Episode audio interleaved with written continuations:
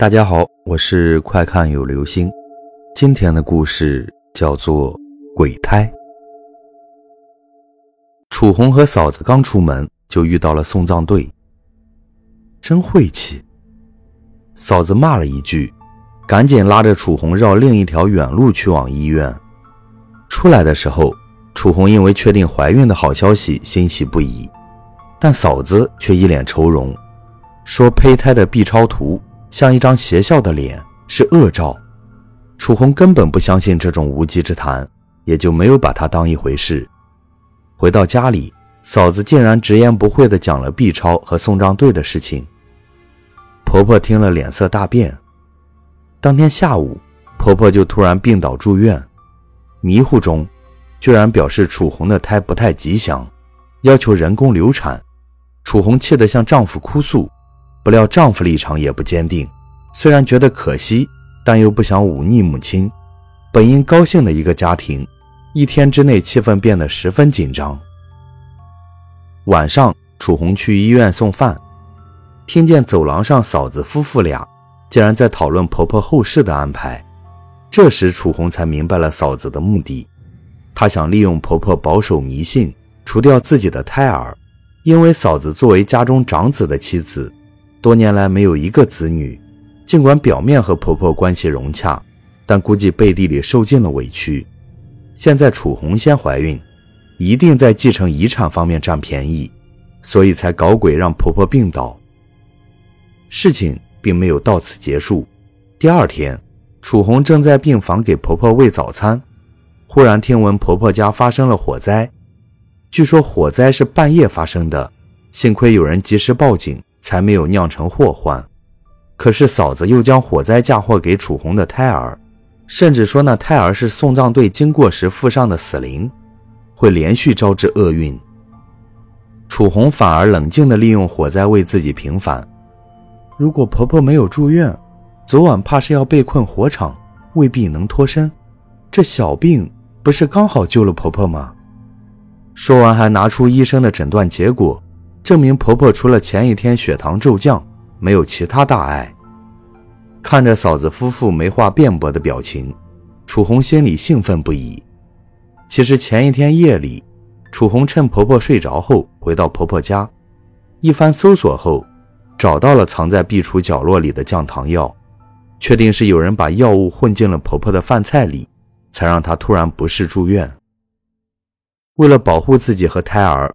楚红不惜放了把火，又在火灾失控之前报了火警。然而，楚红并没有高兴太久。就在事发后没几个星期，楚红突然腹痛难忍，被紧急送往了医院。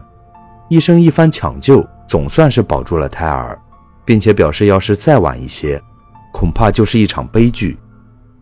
楚红暗骂自己大意，竟然以为家庭闹剧已经过去，没有防范。等他检查完，回到家里。却没能发现证据。从那天开始，楚红每天提心吊胆，生怕嫂子再设陷阱。持续数月后，渐渐变得神经质起来。这个时候，嫂子却突然离奇去世。那天，楚红感觉胎儿动得厉害，便卧床休息。一觉醒来，竟然听到了嫂子死去的噩耗。嫂子是中毒死的，大家猜测她吃药的时候药片掉进了床底。然后错把床下的老鼠药摸出来误吃了。让楚红害怕的是，后来她收拾床铺的时候，竟然在自己枕头下发现了一包老鼠药，而她却没有一点印象。死亡仿佛会传染。嫂子死后不久，有一天楚红准备下楼，突然肚子疼得厉害，一下子坐在了地上。